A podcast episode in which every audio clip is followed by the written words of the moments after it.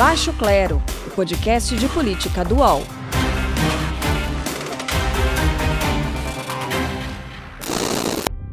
Começa agora o Baixo Clero, podcast de política do UOL, que já que agora estreia aos sábados, traz a você um alerta para esse fim de semana. Se alguém lhe convidar para um passeio de moto, fique atento, fique atenta, primeiro ao fato que estamos em meio a uma pandemia, claro, e o risco de contaminação pela utilização de capacetes é alto, né? E segundo, certifique-se do destino final deste passeio. Por que, é que a gente está dizendo isso? Porque essa foi a justificativa do general Eduardo Pazuello para a participação dele naquele passeio motociclístico seguido do evento político promovido pelo presidente da República. Assim como na canção de Chico César, o general praticamente disse um: quando dei por mim, estava aqui foi parar em cima de um carro de som, bem ao estilo daqueles comícios de ano eleitoral.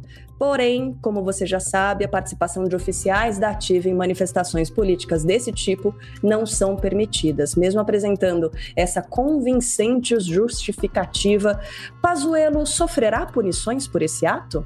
Hum, é isso que a gente vai abordar aqui no Baixo Clero e também as investigações no entorno de Ricardo Salles, o ministro do Meio Ambiente, com pedido inclusive de quebra de sigilo bancário de uma empresa que ele mantém com a mãe.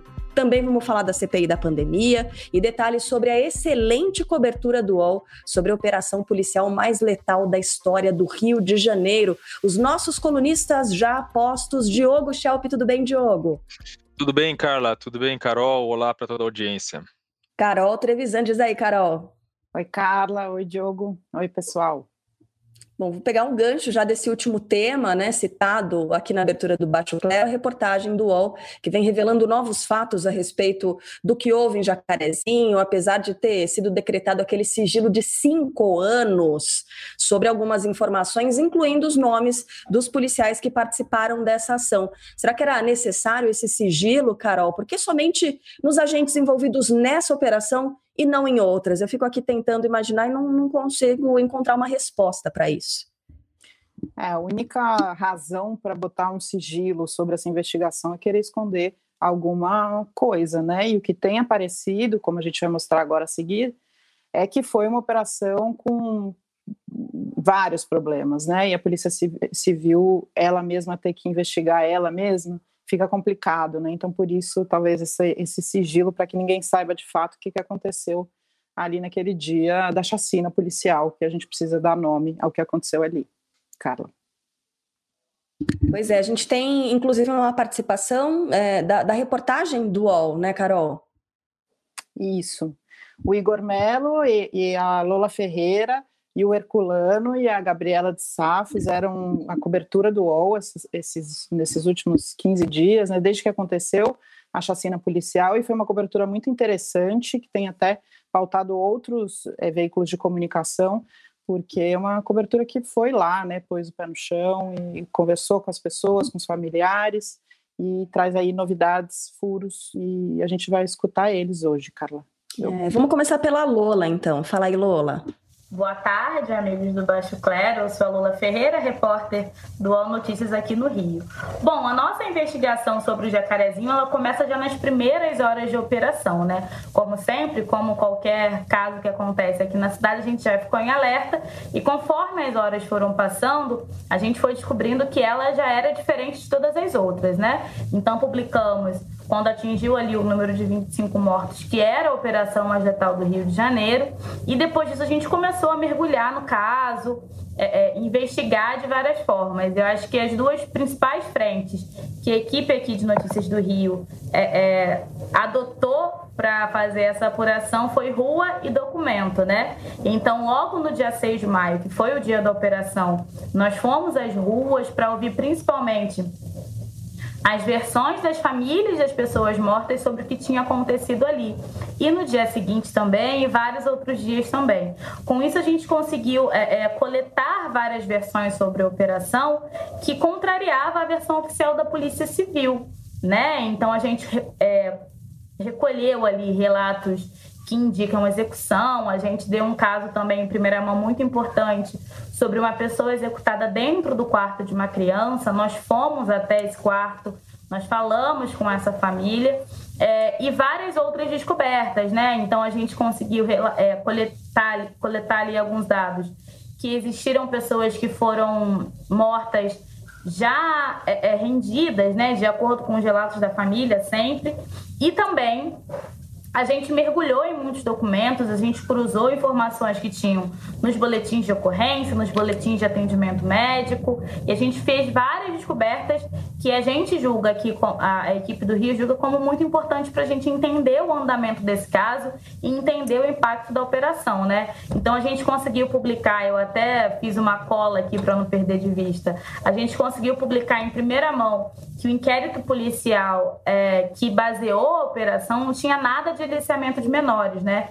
Que esse era um argumento que a Polícia Civil utilizava para ter entrado na, na, na, favela num contexto que o STF já havia proibido operações, salvo em casos excepcionais, né? Então, o caso excepcional que eles argumentaram ali era aliciamento de menores, que depois a gente conseguiu provar que não tinha nenhuma menção disso no inquérito policial que baseou aquela operação. A gente também conseguiu descobrir é, que houve remoção de corpos das cenas dos crimes, né? Então, pessoas já mortas foram retiradas, o que não é recomendado. Na verdade, isso é expressamente proibido, porque isso indica desfazimento de cena de crime, né? Então, a gente conseguiu reunir ali informações de boletim médico, de boletim de atendimento nos hospitais, registros de ocorrência e outros relatos, claro, para conseguir construir essa, essa reportagem que a gente publicou, que foi muito fundamental também.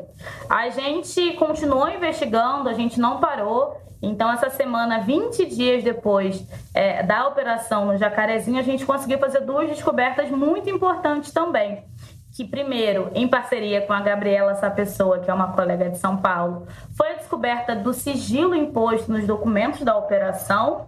É, então a gente descobriu que a Polícia Civil não ia dar acesso é, aos documentos, ao relatório da operação, é, é que é fundamental para a gente entender realmente o que aconteceu ali, né?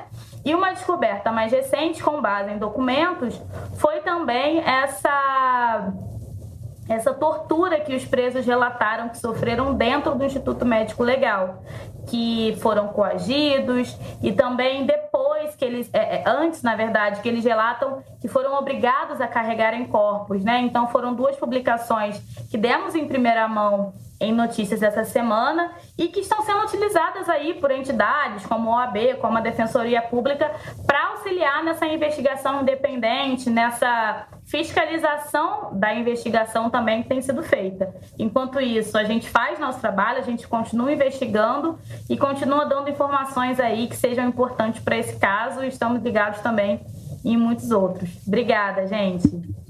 Pô, Lula, obrigada a você pela participação. É, é, são muitas as questões muito graves né, envolvendo esse caso, Diogo Schelp.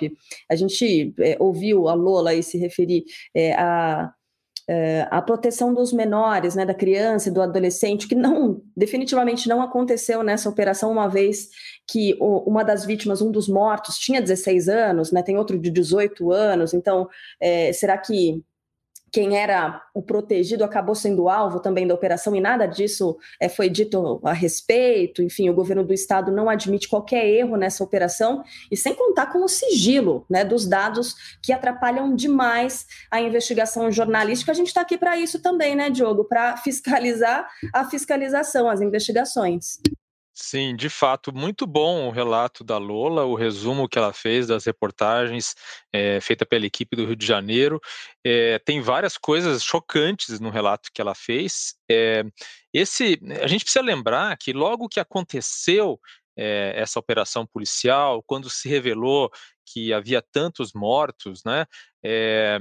a primeira resposta da Polícia Civil já foi antes de qualquer investigação, a de que não, não havia é, ocorrido nenhum tipo de execução. Então, evidentemente que, é, inclusive, a pessoa responsável, né, o, o, delegado responsável que seria responsável por essa investigação, já declarou de antemão, antes de qualquer investigação, que não havia execução. Então, isso já desmoraliza né, a, a, investigação de cara. É, esse, essa alegação que foi feita também naquele momento pela polícia, que eles de, divulgaram que havia essa coisa do aliciamento de menores, e depois, quando se descobre nos documentos, como a Lula falou, é, nos documentos que tinham sido enviados para o Ministério Público, porque essa é uma exigência da decisão do STF, que na verdade a alegação era outra, então já, já cria aí outra contradição. E esses relatos, vale a pena ler a reportagem sobre é, esse episódio de que os, é, de que os presos, as pessoas, as pessoas que foram presas nessa operação, foram obrigados a carregar é, os corpos também é muito é, chocante. Segundo esses relatos, é claro que tudo isso tem que ser investigado mais a fundo, é, mas o fato de ter esse sigilo também coloca dúvida em cima dessa questão. segundo esses relatos, os policiais bateram neles para levar os corpos embora, e segundo a reportagem, pelo menos quatro dessas pessoas que, que, desses corpos, né, que foram levados dessas pessoas que foram levadas já tinham morrido no local, né? Porque, segundo a decisão também do STF, só se pode levar é, feridos para que sejam, para que recebam atendimento, que os outros têm que ficar no local para que haja a perícia, para que se saiba exatamente o que aconteceu. Então, é, é uma série de reportagens realmente muito importante, é, porque a investigação, como se viu, já, já tinha um viés desde o começo. Desde o começo. Bom, a gente tem também a participação do Igor Melo, repórter do UOL, trazendo a projeção do que a gente pode esperar para essa semana nas decisões dos ministros do STF acerca desse tema. Vamos acompanhar o Igor.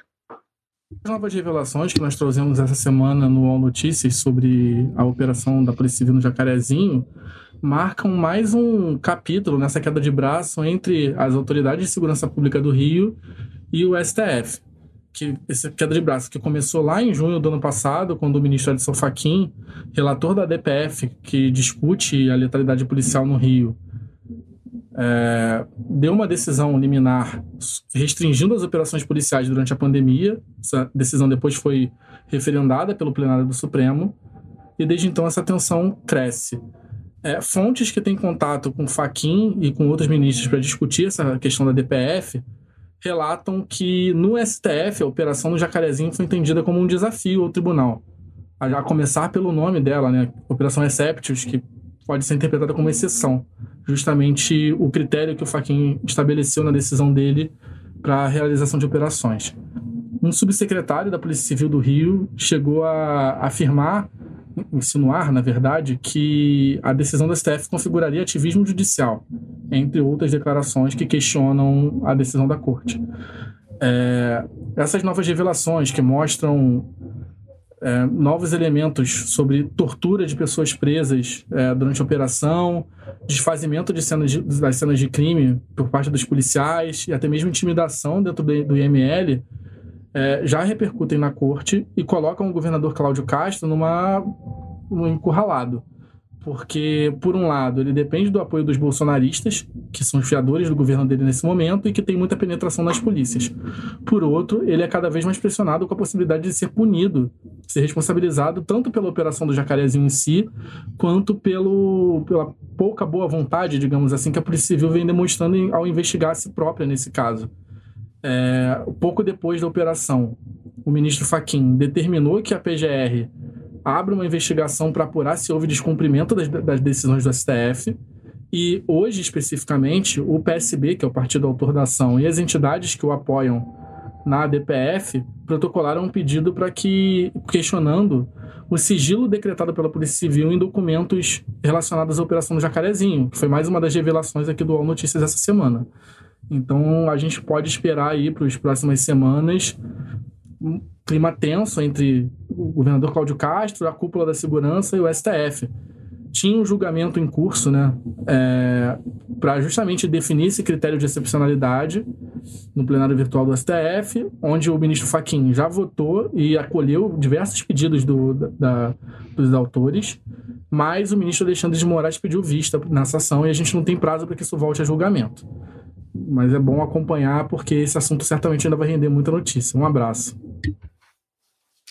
Um abraço, Igor. É impressionante, né, Carol? A gente está falando de 28 mortes, e se você pega ali é, a ficha, e aí, como a gente até trouxe o vice-presidente da República dizendo, ah, era tudo bandido, mas não é somente essa característica que deve ser observada. Quando você olha as fichas, diria que todos são negros, 95% deles são negros, né? E a gente debate diversas outras questões e acaba não debatendo racismo, apesar dessas 28 mortes, né? Será que a gente está progredindo nesse sentido? E por que, que a gente puxa esse tema? Porque faz um ano que George Floyd foi morto nos Estados Unidos, foi morto em frente às câmeras, e a partir daí uma revolução aconteceu, né, Carol?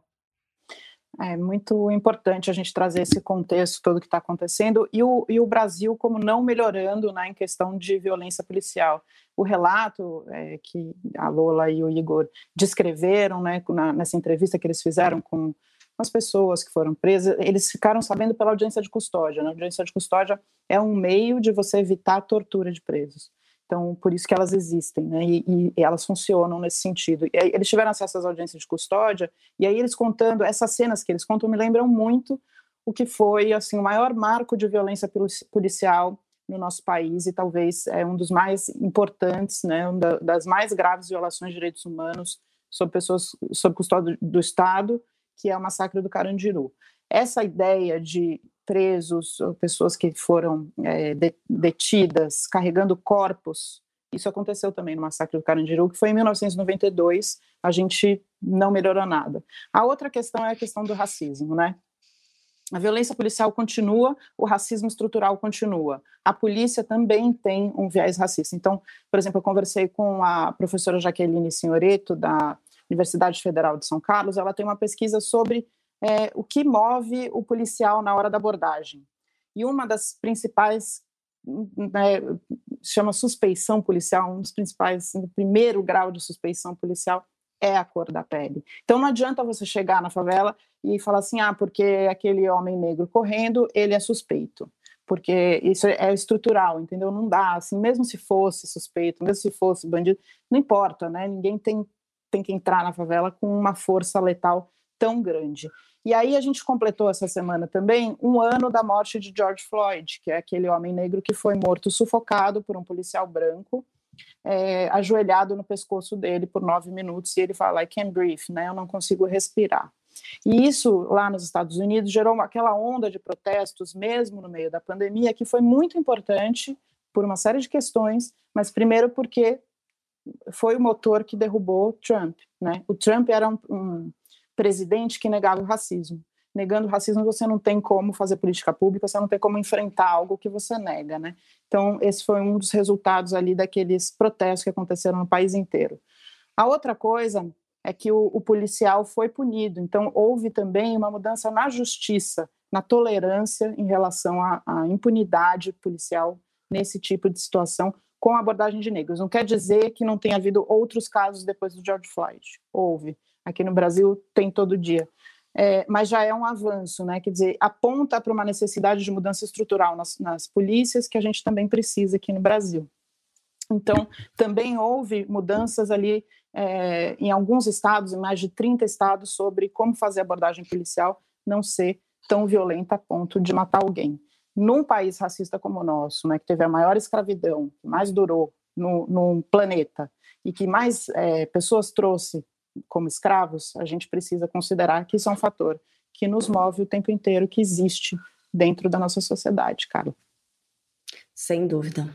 Bom, vamos voltar para o tema STF, né? Aproveitar que o Igor Mello, aliás, parabenizar né, mais uma vez aqui a equipe do UOL trazendo é, essas informações que são tão importantes para a gente descobrir de fato o que aconteceu, em especial ao Igor e à Lola, que trouxeram os relatos aqui, participaram da nossa edição do Baixo Clero. Mas o Igor, Diogo Schelp, estava falando sobre STF, e já que a gente está falando em STF, será que a gente pode esperar também algum tipo de contestação sobre a participação dos governadores na CPI da pandemia, esse foi o grande tema né, dessa semana na CPI. Sim, a CPI essa semana decidiu fazer a convocação é, de uma série de, go de governadores, né, os o critério foram os estados, né? O, os critérios foram os estados que já estavam com investigação, que já tem investigação da PF em relação a recursos federais, né? O uso dos recursos federais. É, então, é inevitável, porque no escopo da CPI a investigação do, de, do uso desses recursos está contemplado, né? Como a gente lembra, Randolfo Rodrigues fez um requerimento para investigar é, as ações ou omissões do governo federal na pandemia, especificamente na questão do, da falta de oxigênio em Manaus, e depois teve um requerimento que foi é, anexado ali, incluído no escopo da CPI, um requerimento para investigar também o uso dos recursos federais. Agora, é, há, já há, jurisprudência de, no STF de governador é, que conseguiu evitar ser é, é, interrogado numa CPI.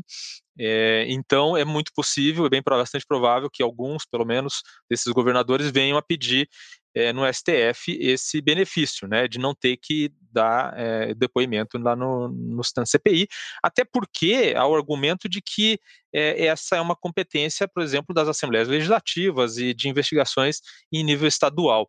O Randolfo Rodrigues, senador, que é o vice-presidente da CPI, espertamente incluiu o, uma convocação para o presidente Jair Bolsonaro, que é uma forma é, de, digamos assim, de incluir no, no, no, pacote ali, né? Porque se o, presidente também recorrer ao STF para não ser ouvido, tudo isso vai ser, vai ter que ser tratado pelo, pelo STF com os mesmos parâmetros, né?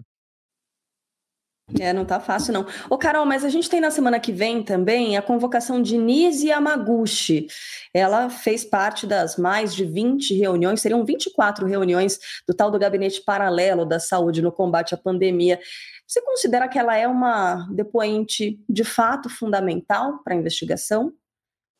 Sim, Carla, porque se a gente lembrar um pouco, ela figurou aí como uma possível ministra da Saúde, esteve aí frequentando o Palácio do Planalto e recentemente é, o Metrópolis trouxe né, uma investigação com vídeos sobre a participação do Arthur Weintraub, o irmão do ex-ministro é, Weintraub, que está morando nos Estados Unidos, né?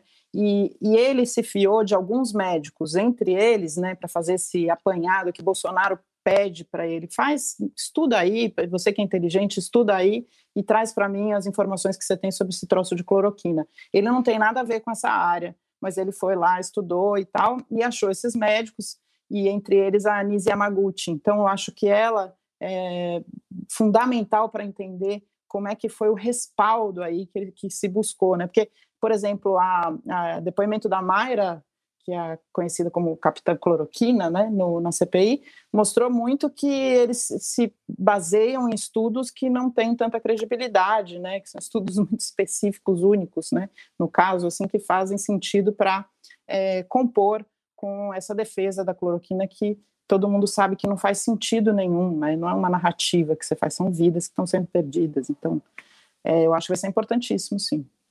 O Diogo acha Bom, isso?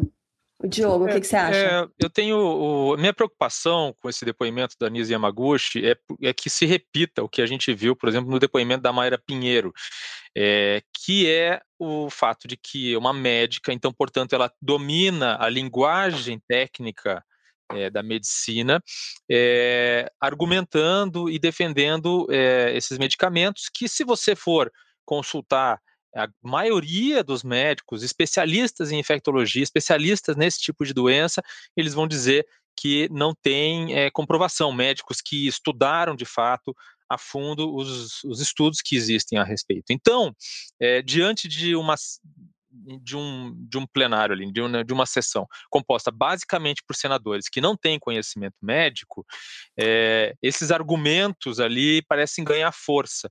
Então, a gente vê ali, por exemplo, o único que rebateu, confrontou a Mayra Pinheiro foi o Otto Alencar, que é uhum. médico, né?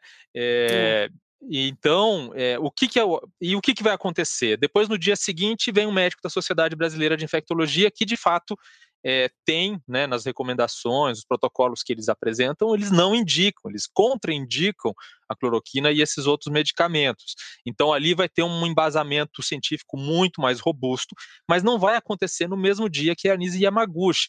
Então eu fico pensando se não seria o melhor mesmo fazer depoimentos conjuntos, quase como se fossem acariações, é, porque se fosse nesse, nesse formato, a Nisi Yamaguchi seria é, desmontada, os argumentos dela seriam desmontados com muita facilidade por um médico que tem muito mais embasamento é, do que ela tem. Eu já entrevistei a Nisi Yamaguchi para o UOL, em longa entrevista, e, e, e, é evidente que os argumentos são fracos. Né? Os argumentos, ela, ela cita, por exemplo, como argumento é, um plano de saúde que, que usou os medicamentos e tal, mas que nunca apresentou um estudo é, com duplo cego, randomizado, né, com, com uso de placebos e tal, que possa ser considerado realmente é, algo consistente. Então, eu acho que esse é um problema. Eu acho que a hidroxicloroquina, o papel que, a, que o medicamento está tendo na CPI, é, presta-se muito à guerra de narrativa é, do governo. É muito diferente da questão da vacina. Se a gente pega os depoimentos do Carlos Murilo, representante da Pfizer, ou o depoimento do, do Dimas, Dimas Covas, Covas, do Instituto Butantan, ali você tem o cano fumegante, digamos assim. Né? Ali você tem a pólvora na mão do suspeito de assassinato, no sentido de que é, eles conseguem, eles apresentam documentos, eles apresentam uma cronologia de fatos que fica muito mais evidente é, que houve negligência do governo, que houve omissão do governo é, na oportunidade de comprar vacinas, de, de abrir o leque de vacinas para os brasileiros, né? Então, é, no caso da cloroquina, é, é, muito mais, fica muito mais preso nessa guerra de narrativas, ainda mais pelo fato de que os senadores não têm embasamento técnico para confrontar e rebater é, os argumentos que esses, que Maior Pinheiro e Nise Yamaguchi apresentam. Mas talvez uhum. seja também né, uma questão de saber fazer a pergunta certa, né? Porque você não vai pedir isso para ela, você tem que pedir o que, que ela estava fazendo lá, com quem ela esteve.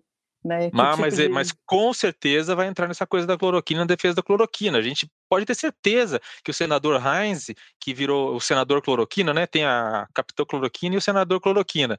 O Heinz com certeza vai falar de novo no, uhum. no Didier Raoult, que, que é um, o, o, médico francês que fez o primeiro estudo, hum. que até hoje embasa uh, o uso da hidroxicloroquina, que é um estudo cheio de problemas. Lá atrás, quando o estudo saiu, eu entrevistei um médico da Bahia, o Luiz Cláudio Correia, que é excelente, especialista em medicina de, em, baseada em evidências, em que ele desmonta o estudo do, do Didier Raoult. Né? E o Heinz chega e vai citando nomes de médicos e falando que são prêmio Nobel, que são ganhadores do prêmio Nobel e tal. Uhum. Então pode ter certeza que vai vir um Heinz da vida e vai, e vai, vai levantar a bola para Nise Yamaguchi defender a cloroquina. É, sabe que a minha maior dúvida é com relação é, a como esse depoimento pode ser aproveitado, porque todos os depoentes chegaram lá e disseram: olha, não quero fazer juízo de valor, eu não posso adivinhar o que o presidente da República pensava, eu posso dar dados técnicos. Ok, ela vai chegar com dados técnicos para apresentar mas ela não tem a responsabilidade pelas decisões, né? Quem tem a responsabilidade pelas decisões são os governantes, a própria Jair Bolsonaro. E aí, ao ser questionada, muito provavelmente ela vai dizer: eu não sei onde é que ele estava, né? Não sei o que ele estava pensando quando determinou X ou Y. É como é, ter um governante que se baseia em um pajé para tomar as atitudes dele, para definir políticas, chama o pajé, para prestar esse depoimento, mas enfim, como responsabilizar essa pessoa? Ela vai ajudar de fato a montar esse quebra-cabeças, mas ela, né, não sei se vai conseguir ajudar a dar um, um andamento, ou pelo menos algo mais concreto para as investigações. A observar. Agora, Diogo, Carol, o Pazuello vai ser reconvocado, né, para falar aos senadores, depois de participar no último fim de semana daquele passeio de moto com o presidente da República, o vice-presidente Hamilton Mourão que num primeiro momento defendeu uma medida punitiva por esse comportamento, agora né, chegou com panos quentes sobre a situação. Será que vai ter punição ou não, Diogo Schelp? É, o, o, que está sendo colocado, que Pazuello, né, quer dizer, o comando do Exército quer, queria que ele fosse para a reserva, que é algo que já deveria ter ocorrido há muito tempo. Né? Quando ele assumiu, é, o Ministério da Saúde, já havia um mal-estar no, no, Exército é, por ele ser um general da ativa, ao contrário dos outros generais que fazem parte do governo que estão na reserva. É, e ele não queria de jeito nenhum ir para a reserva. Agora, ele quer menos ainda porque ele está morrendo de medo da CPI e ele considera que o fato dele ser um general da ativa é, dá a ele algum respaldo. Então ele vai ser convocado novamente, por exemplo, e ele, se não tiver o respaldo ali de um, um habeas corpus, como, como teve no primeiro, Omar Aziz, presidente da CPI, já disse que dessa vez vai ser, vai ser diferente, não vão deixar ele mentir é, tão livremente. Isso que é basicamente uma ameaça de prisão. Então o Pazuello não quer de jeito nenhum é, ir para a reserva enquanto a CPI estiver funcionando. E aí está uma discussão, né, se o presidente pode, por exemplo, revogar uma punição ao, ao Pazuello, caso venha a ocorrer essa punição, que a gente está vendo está sendo feita nesses nos trâmites da maneira, digamos, de uma maneira que cause o menor atrito possível com o presidente Jair Bolsonaro, né? Então eles deram a chance do Pazuello apresentar sua defesa, ele o fez, é, e aí tem aí um prazo, se não me engano, de 30 dias para que o comando do Exército decida sobre uma possível punição. O Carol Trevisan, por que, que a participação de militares em atos desse tipo ela é tão perigosa, hein?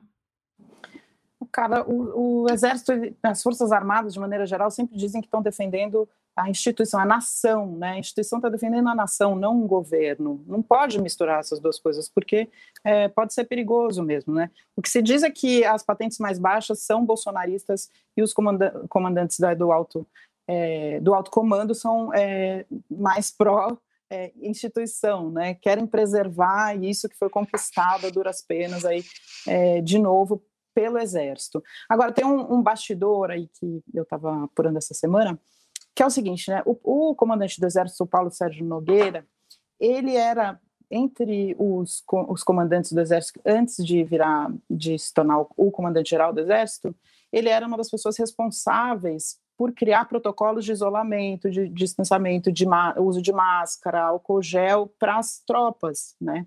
Então, quando o nome dele é, surgiu ali no lugar do Pujol não agradou o presidente Bolsonaro.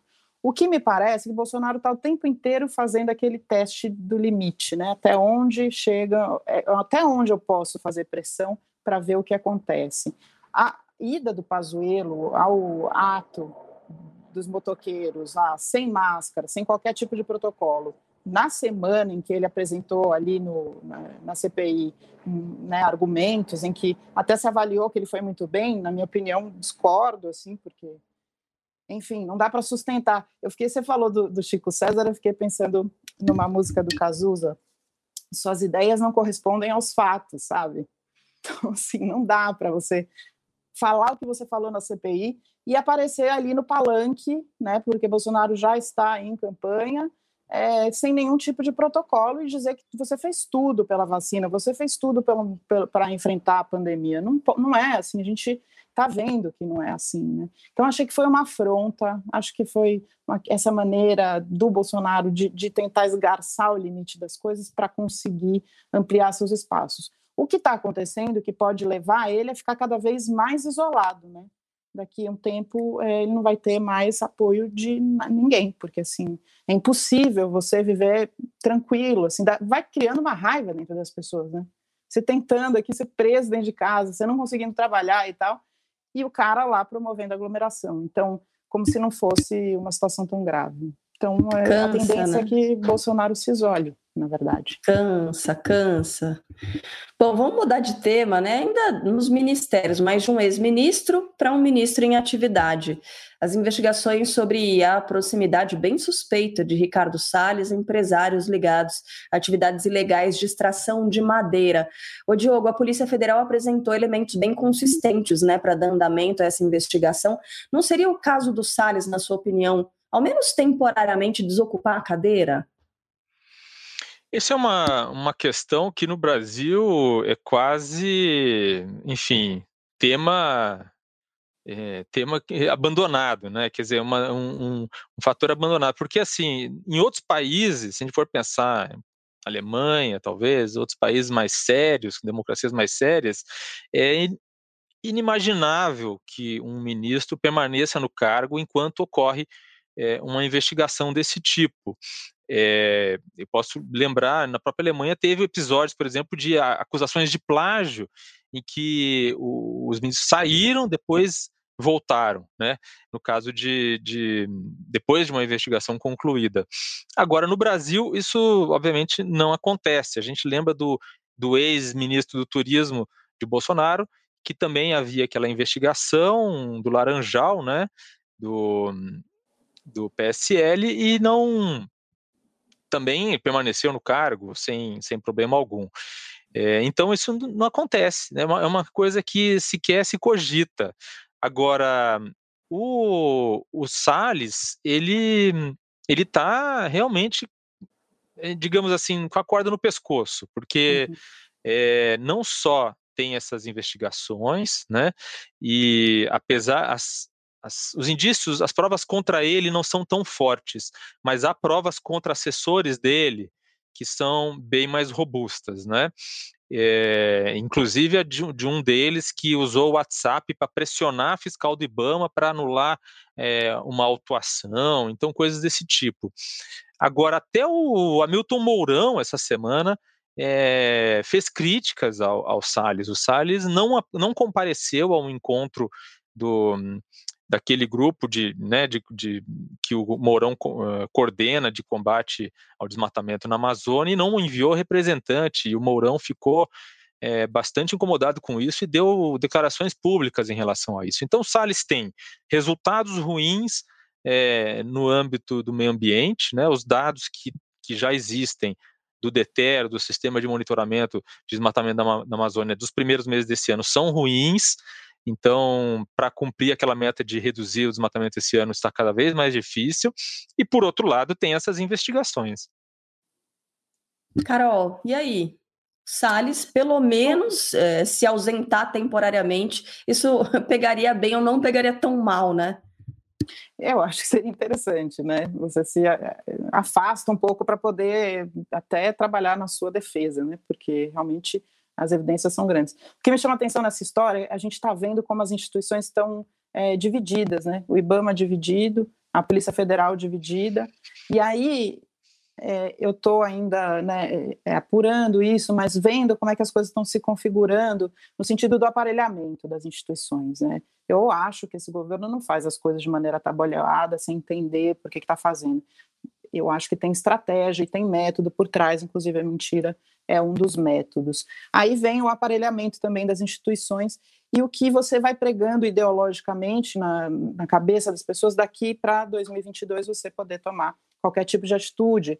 Então eu queria chamar a atenção para a questão do, do voto impresso ainda, né?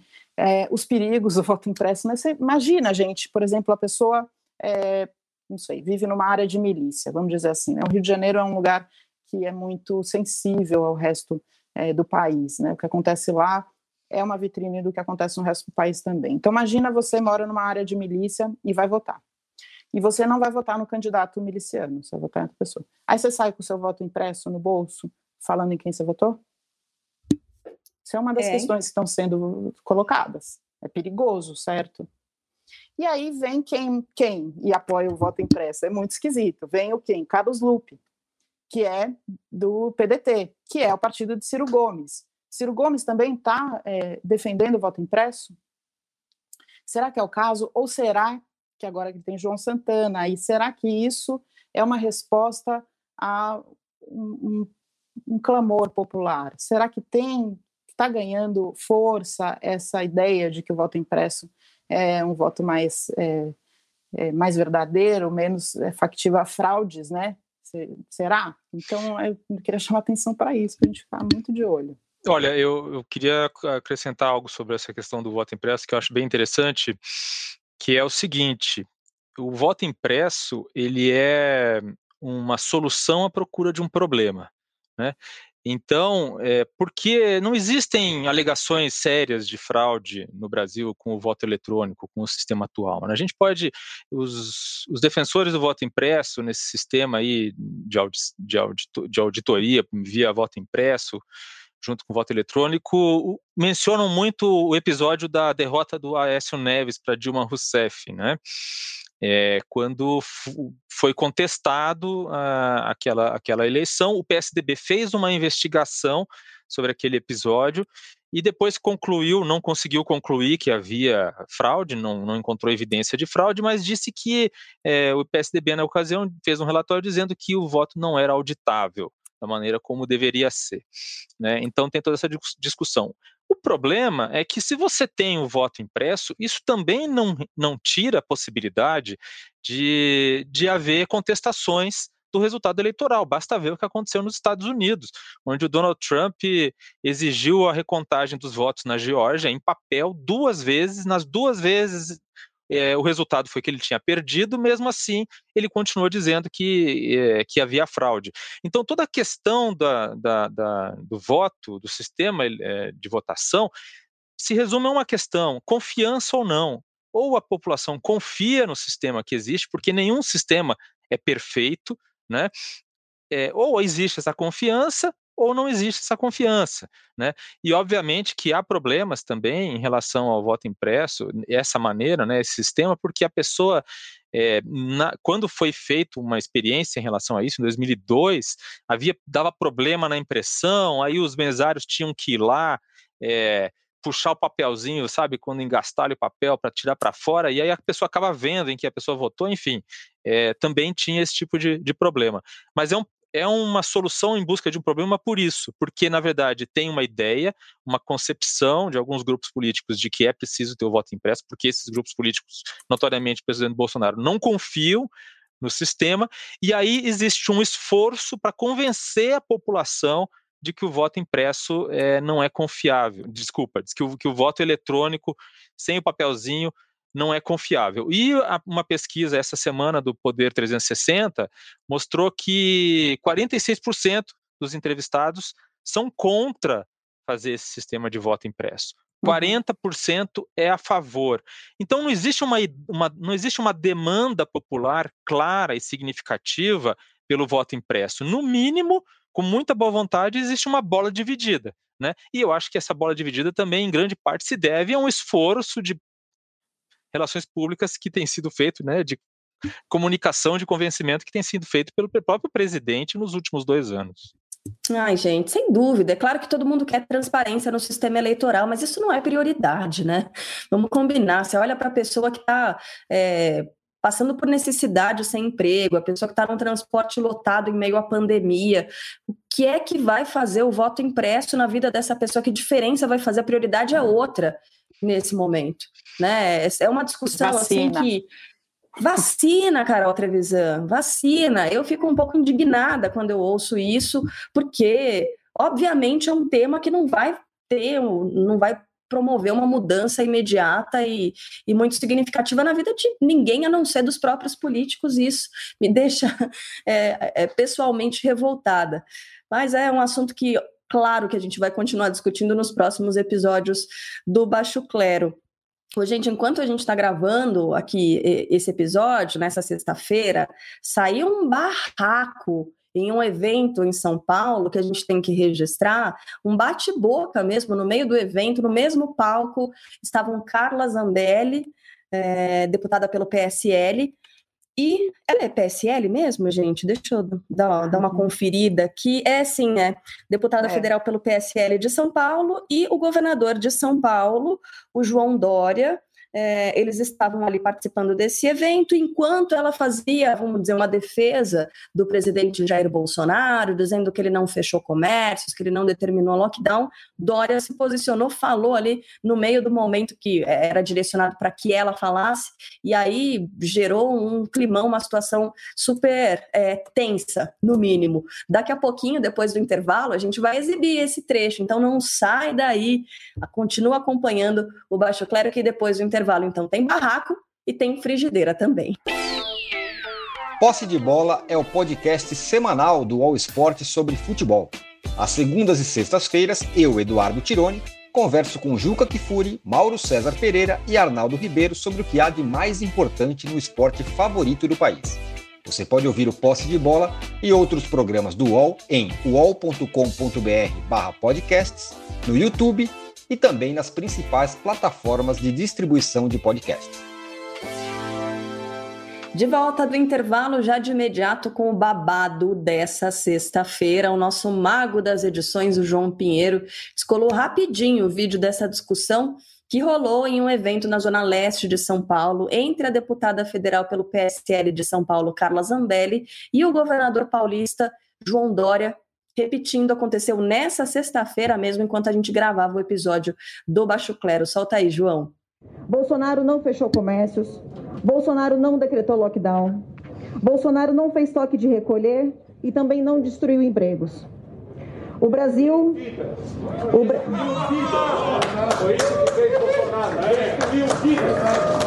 Bom, se.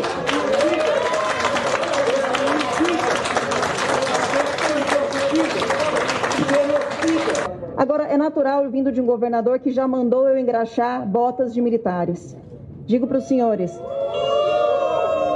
eu prefiro ter que engraxar botas de militares, como meu marido, por exemplo, é militar, engraxo com muito orgulho a bota dele para ele poder trabalhar. Ai, gente, posso dizer que eu fiquei bem constrangida com isso. Parecia um programa de auditório daqueles em que o Pedro de Lara vai e fala um negócio e é vaiado e outro é aplaudido, né?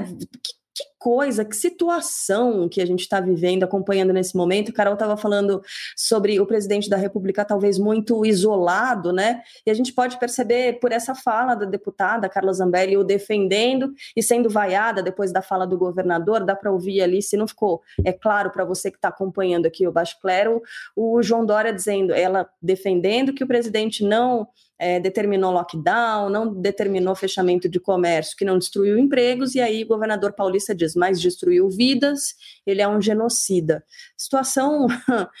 Ai, que traduz bem o que a gente está vivendo nesse ano de 2021, uma discussão é, que X, né? Não sai do lugar, não, não nos ajuda uh, a nos mover e a acabar com essa pandemia ou com os efeitos dela no nosso dia a dia. Vocês querem fazer algum comentário a esse respeito ou vamos embora para a frigideira? Vamos em frente. Vamos, né? Então vamos começar por você, Diogo Shell. Quem é? Eu colocaria, ai, sei lá, essa situação, essa discussão, a própria Carla Zambelli, o governador João Dória também na frigideira, por que não? Mas quem coloca os personagens na frigideira são eles, então o Diogo Schelp começa puxando a fila. Quem é que vai para a frigideira nessa semana? É, eu vou colocar na frigideira o ministro do STF, Dias Toffoli, é, que nessa semana é, teve o julgamento sobre para anular a delação do ex-governador Sérgio Cabral. É, e quando a decisão já era favorável, a, a, enfim, a anulação da delação, e o ministro Toffoli, mesmo assim, votou, deu o seu voto é, pela anulação, o que ensejou até críticas do Marco Aurélio Melo, o outro ministro, por, chamando isso de julgar em causa própria. Por quê? Porque na delação de Sérgio Cabral, é, uma das pessoas citadas foi o próprio Dias Toffoli, né? Então é uma situação é uma situação que o, a Folha, numa manchete, definiu bem, que é o seguinte: com voto de Toffoli, STF anula é, delações que citam Toffoli, algo nesse sentido, né? Então, evidente que o fato de ter a citação ao Toffoli na delação do Sérgio Cabral, que acusa ele de ter recebido é, propina em troca de, de, de, um voto, né? Quer dizer, ou seja, compra de decisão judicial, evidentemente isso não quer dizer de forma alguma que isso tenha acontecido.